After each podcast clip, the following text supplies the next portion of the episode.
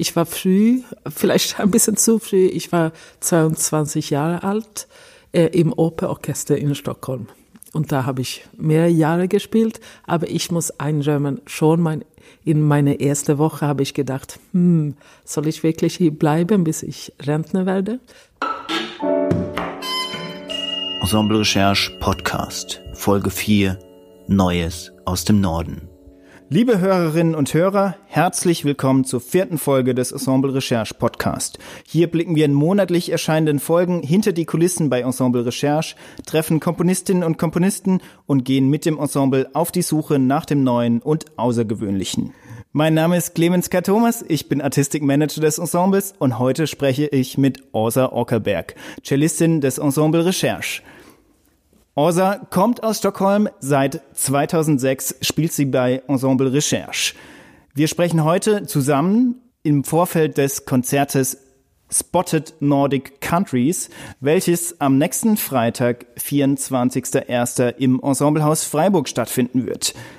Und ich dachte, im Vorfeld des Konzertes kann ich mit Orsa ein bisschen über naja, ihre Herkunft aus Skandinavien sprechen.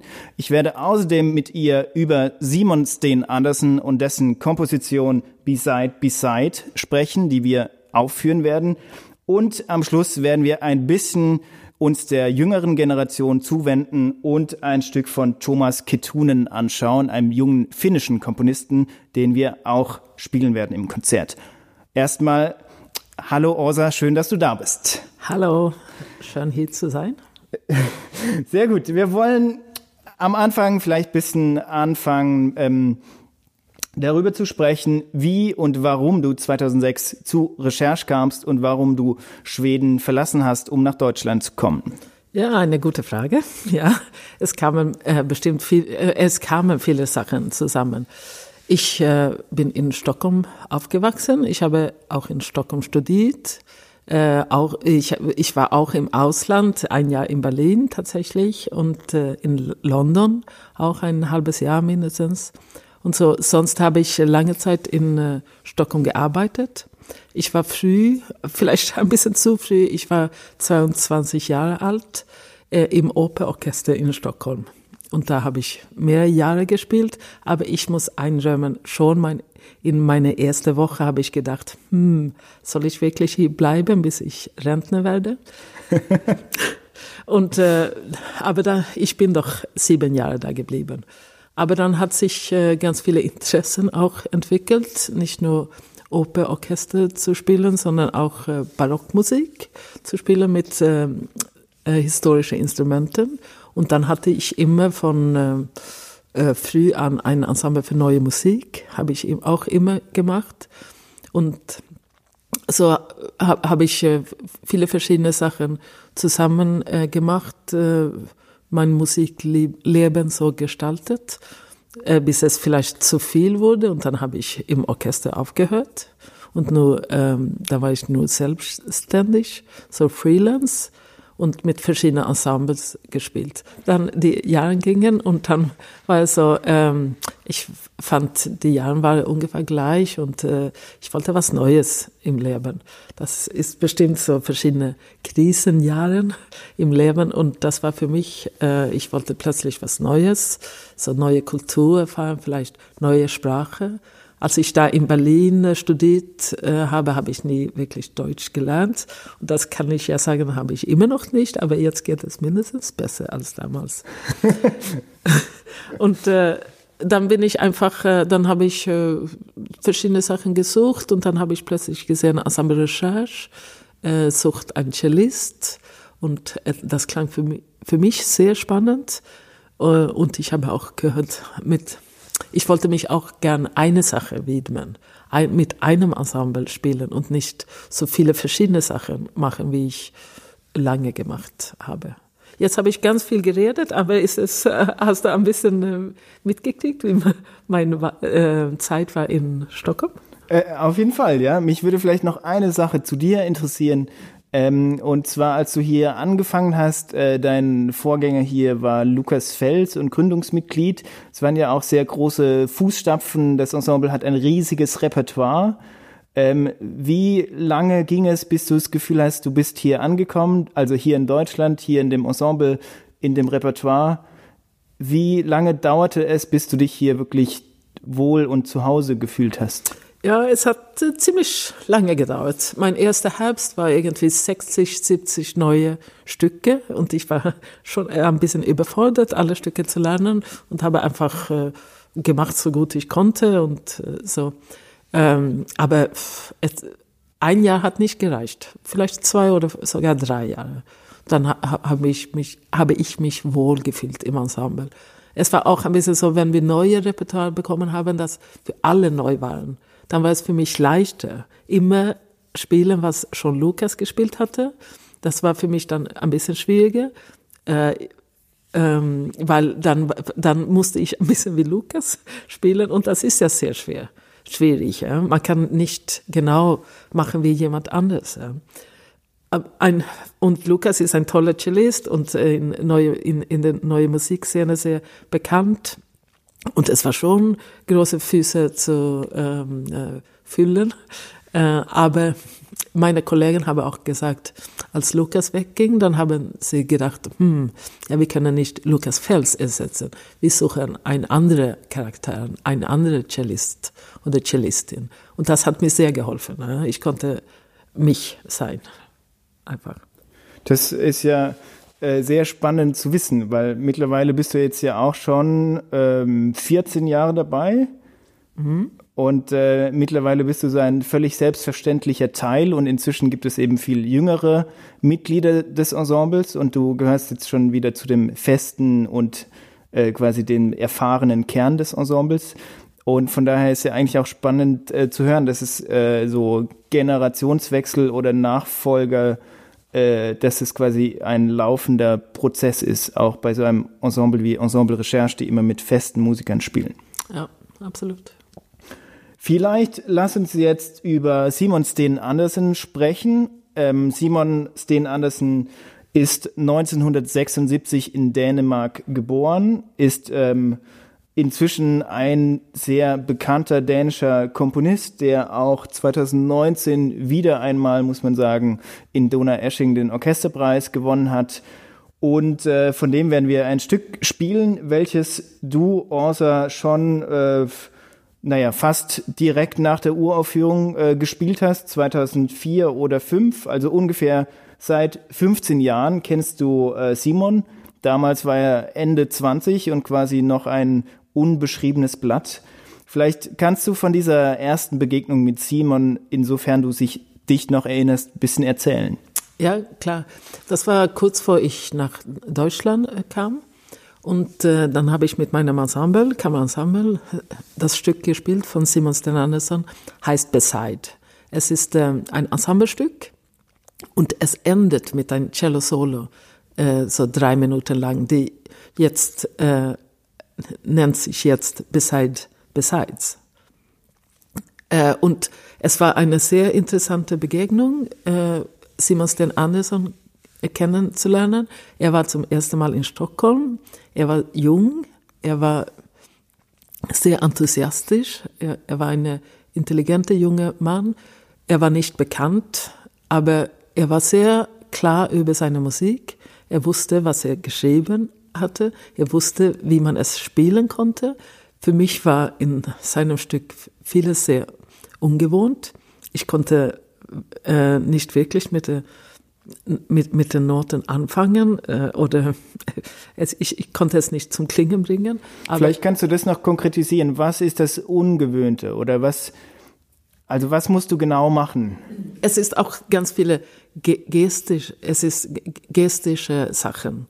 Viel, es handelt viel von Bewegung und äh, man muss das Instrument ziemlich äh, extrem, ich weiß, extrem ist vielleicht ein schlechtes Wort, aber ein bisschen anders als äh, als traditionelle Musik. Also es geht weniger um den Klang, der erzeugt wird, als vielmehr um die Spielgeste, die dann diesen Klang hervorruft. Ja. Oder auch dieses Wechselspiel zwischen Geste und Klang. Ja. Und äh, technisch muss man auch sehr bewusst sein, weil es gibt ähm, wenig Zeit, um die verschiedenen Sachen zu machen. So man muss sehr klar und präzis es machen. Und äh, Simon war sehr, ähm, er, er, konnte es sehr gut vermitteln. Spielt er selbst auch ein Streichinstrument? Also äh, bin ich unsicher, aber ich glaube, er hat es ausprobiert. Mhm. Weil gerade bei diesen Spielgesten muss man ja schon auch einen Klang zu schreiben ist vielleicht einfacher, könnte ich mir vorstellen, als eine Geste zu erfinden, die dann einen Klang hervorruft. Ja, besonders wenn man was Neues machen will, was niemand vorher gemacht hat, dann muss man es selbst ausprobieren, denke ich. Wir werden dieses Stück zweimal spielen und zwar ähm, Vielleicht können wir darüber noch sprechen. Dieses Stück ähm, hat quasi ganz viele, ich sag mal, Kopien oder Simon Steen Andersen spricht selbst von Recycle im Sinne von einem Zyklus, einem zusammengehörenden, der aber eben recycelt ist, so als Wortspiel sozusagen. Und er sagt, es gibt quasi eine Translation, eine Übersetzung von eben diesem Cello-Stück, welches selbst schon kein Original ist und dazu gibt es viele Nachahmungen mit dem Titel Next to Beside Beside. Und ähm, wir werden das Stück einmal spielen in einer Version für Schlagzeug oder für kleine Trommel Solo und in einer Duo-Version für Schlagzeug und Cello. Das Interessante ist, dass ihr, obwohl ihr so verschiedene Instrumente habt, eigentlich genau gleich aussehen müsst. Also ihr müsst immer die gleiche Bewegung machen. Vielleicht kannst du sagen, wie du das, wenn du das mit unserem äh, Schlagzeuger Christian Dierstein, wenn du das probst, was sind da die Schwierigkeiten und wie unterscheidet sich dieser Einstudierungsprozess von anderen klanglich gedachten Stücken? Äh, es geht sehr viel von Bewegungen äh, ab und wir, ja, wir müssen einfach unsere äh, rechte Arm gleich bewegen. Und dann muss Christian, äh, der Schlagzeuger, er muss sein Instrument so einstellen, dass er die Sachen rauskommen, wenn er eine Bewegung macht. Vielleicht kannst du noch was dazu sagen, was er für ein Instrument genau spielt. Christian ähm, hat ja keinen Bogen wie du. Also eigentlich denkt man bei Schlagzeug ja, dass man irgendwie mit einem Stick äh, irgendwo draufhaut. Ja, aber statt Bogen hat er ein, äh, eine, einen Reibenstock, Reibestock. Äh, und damit spielt er wie es ein Bogen wäre. Und er spielt über seine normale äh, Stöcke. Genau, also ein, ein Reibestock ist, um das vielleicht kurz zu erklären, ein Reibestock ist quasi ein Stück Holz, welches mehrfach eingesägt ist. Und quasi jedes Mal, wenn so eine Einkerbung oder Einsägung auf eben diesen normalen Stock ähm, draufkommt und eben äh, so drüber gezogen wird, erzeugt es dann eine Reibung. Ja, eine Reibung. Und äh, diese Reibung ähnelt den Klang, was ich habe auf meiner tiefe Seite, weil meine tiefe Seite ist sehr viel tiefer gestimmt. Scordatura, äh, vielleicht ein, ungefähr ein Oktav. Und äh, die Seite schlägt gegen den äh, Griffbrett, wenn ich spiele. Und das macht so ein bisschen ein ähnliches äh, Klang. Genau, das heißt, die Seite ist eigentlich fast gar nicht gespannt, kann man sagen, und scheppert eigentlich oder macht eher Geräusche als Tonhöhen. Und von daher kommen die Instrumente sich dann erstaunlich nahe, was dann nicht nur klanglich, sondern auch eben gestisch total nahe ist. Ja. Weil ihr quasi wie ein äh, Ballett-Tänzer-Duo quasi alles synchron macht, sozusagen. Ja, so kleine Choreografie, ja. Aber die Choreografie geht doch aus, aus den Noten äh, aus. Ja? Es gibt ja Rhythmen und so, und das machen wir ja beide dann gleichzeitig. So, es ist schon was, äh, was Musikalisches dabei. Es ist nicht nur äh, zum Sehen.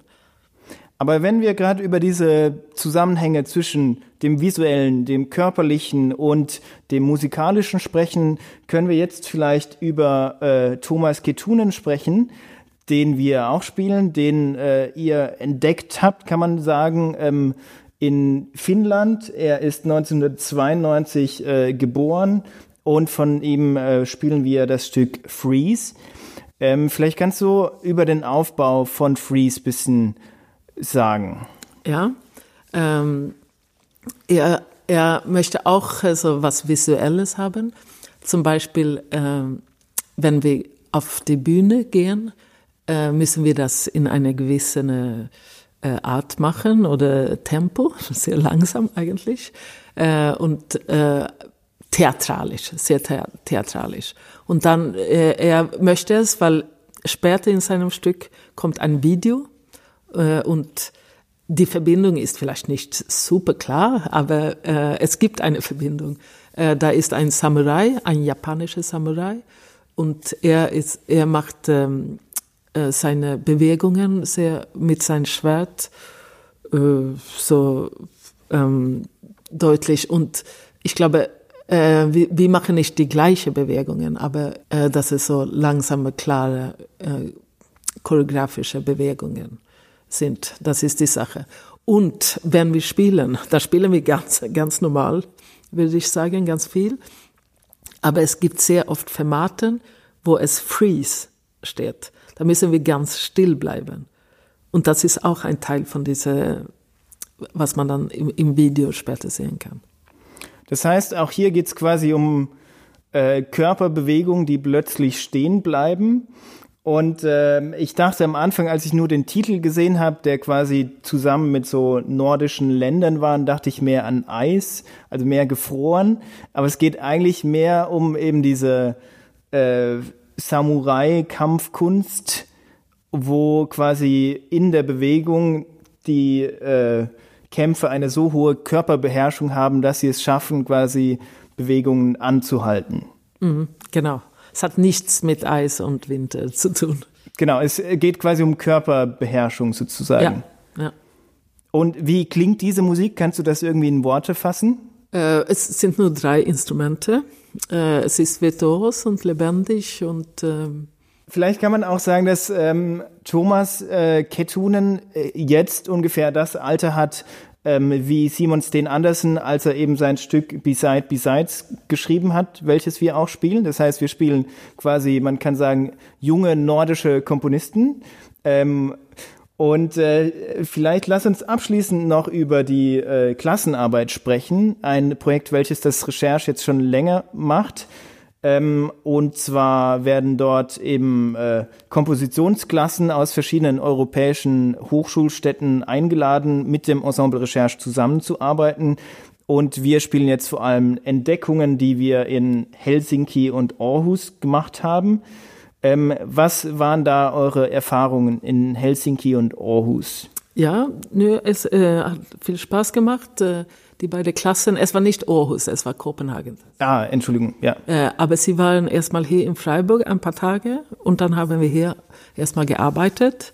Da gab es ein paar Monate äh, und dann hatten sie Zeit, weiter zu komponieren. Dann sind wir nach Kopenhagen gegangen äh, und auch nach, auch nach äh, Hel Hel Helsinki. Und ähm, ja, manchmal sehen ja die Stücke so fertig aus. Ja? Da, sie sind im Computer geschrieben, man, man kriegt die Noten, man denkt, ah, ja, schon ein fertiges Stück. Aber dann hat man ein bisschen Zeit zu arbeiten und fragen, ja, äh, wie hast du dich da gedacht, äh, was willst du da haben? Nö, ich möchte das, aber es steht doch nicht in den Noten. Äh, was nicht? Äh, und dann äh, kann der Komponist ein bisschen ändern und äh, ein bisschen genauer notieren, was wirklich klingen soll. Und es war eine sehr schöne und interessante Arbeit. Und zum Beispiel Thomas Kettunen, er hat äh, auch für jetzt, äh, das haben wir vor ein halbes Jahr gespielt, aber dann wollte er doch ein paar Stellen umarbeiten. So, es ist doch eine Arbeit im äh, äh, Progress die ganze Zeit. Okay, wunderbar. Vielen Dank. Ähm, vielleicht hören wir an dieser Stelle auf und freuen uns auf das Konzert. Ähm, wer möchte, kann in die Show Notes des Podcasts schauen, ähm, denn es gibt ähm, sowohl das Stück von Simon Sten Andersen, welches wir über welches wir gesprochen haben, gibt es ähm, auf YouTube in verschiedenen Versionen ähm, und es gibt auch äh, Freeze von Thomas Kettun in einer Interpretation des Ensemble Recherche auf YouTube. Ähm, und wir wünschen viel Spaß beim Anhören und freuen uns, euch beim Konzert dann wiederzusehen. Bis dann. Tschüss.